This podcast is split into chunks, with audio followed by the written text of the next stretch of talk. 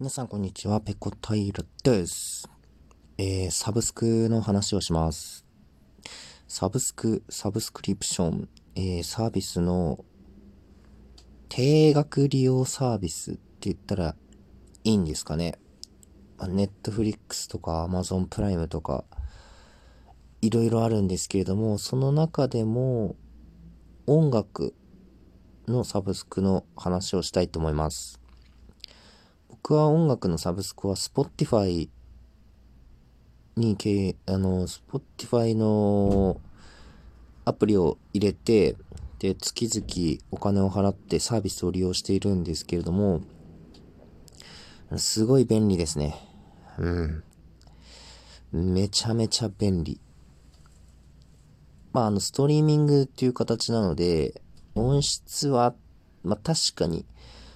めちゃくちゃいいっていうわけでもないんですけれども、人すぎて聞けないっていうものでもないので、十分主張に耐えられる音質だと思います。そしてまあ僕がよく聞く音楽っていうのは、その元々の音源の音質があまりよろしくないので、まあ多少それがね、悪くなったとしても、まあそれは全然許容できるものなんですけれども、便利なサブスク。家にいながら聴きたい音楽をすぐ聴くことができて、で、かつ、聴ける音楽の種類もめちゃくちゃ多いんですよ。いちいちこれまでのように例えばレンタルショップに行って CD を借りてきてそれをパソコンに取り込んで、MP3 プレイヤーに移すとか、そういった手間もなくね、本当に検索して見つかった音楽、再生ボタンピコって押せば、すぐ再生できるっていう、それはすごく便利なことだと思います。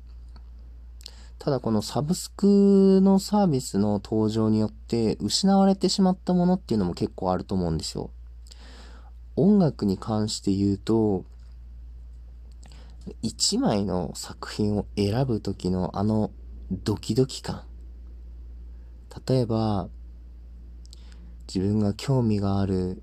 作品をこういくつかピックアップしますよね。で、ただ CD のアルバムって高いじゃないですか。2500円とか3000円とかしますよね。そういうものを昔のその学生だった時代の自分っていうのは、ポンと買えなかったんですよ。もう小遣いを貯めても、ドキドキしながら、どんな曲入ってるんだろうって思いながら、まあ買う。そんなことをしてたんですけれども、サブスクだとそんなことを考えずに、まあ、定額月々支払っているので、もうただ見つけて再生ボタンをポチッと押すだけで聴けてしまうんですね。で、いろんな音楽にすぐアクセスできるっていうのは、まあ、とても便利なんですけれども、あのー、一つの作品に触れる前のドキドキ感。今持ってるお金は限られてるから、次は、こっちのアルバムにしようか、それともこっちのアルバムにしようかとか、でそれも新品の CD を買うのかとか、レンタルショップに行って、1000円で4枚ぐらい借りてくるのかとか、まあいろいろ考えながらやってて、その作品を手に取るまでのドキドキ感っていうのはサブスクでちょっと失われてしまったかなって思いますね。まあ、そのドキドキして選んだ結果大失敗だったってことも過去にたくさんあるんですよ。このバンドの出してる作品だから、これもいい作品だろうと思って手に取ってみたら、まあとんでもない ダ作だったり、それからなんとなくこうジャケットがかっこいいから、お金を払ってそれを聞いてみる、見ると、なんか全然自分が思っていた曲調じゃなかったりとか、そういう大失敗も数多くあったんですよね。で、サブスクではそういう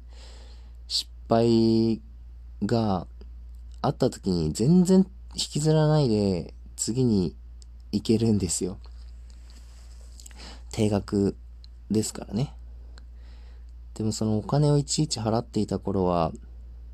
その失敗がね、こう、答えるんですよね。ああ、結構、小遣い貯めてた中で買ったのになーみたいな、ガーンみたいなのがあるんですけど、その失敗を、外れを引いてしまった時のガーンがあるからこそ、また次選ぶ時に、こう、より慎重になって、いろいろ調べたりするわけですよ。その時間が結構、今振り返ってみると楽しかったなって思うんですよね。まあ、便利さと引き換えにそういう、なんていうんですかね、冒険心っていうか、それによっていいものを引いた時の、やったぜっていう喜びも、外れてしまった時の、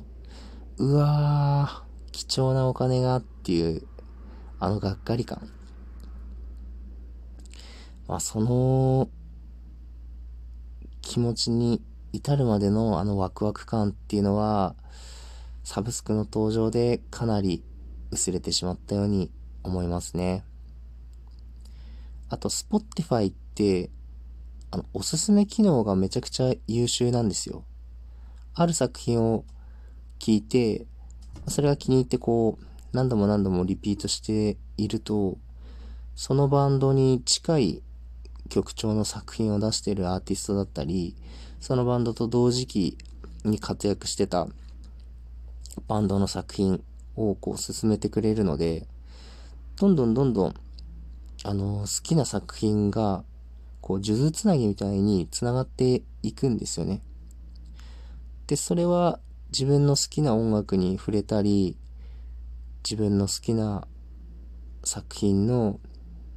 周辺情報を得るっていう意味では、ものすごく、えー、便利で助かるものなんですけれども、自分だけがこの作品を知ってるぞっていう、なんて言うんですかね、独占欲を満たすような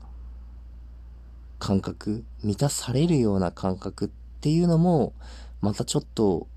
なくなってしまったような気がしていて、自分で頑張って頑張って探して、これはめちゃくちゃいいぞっていう作品に出会った時って、その作品がこう、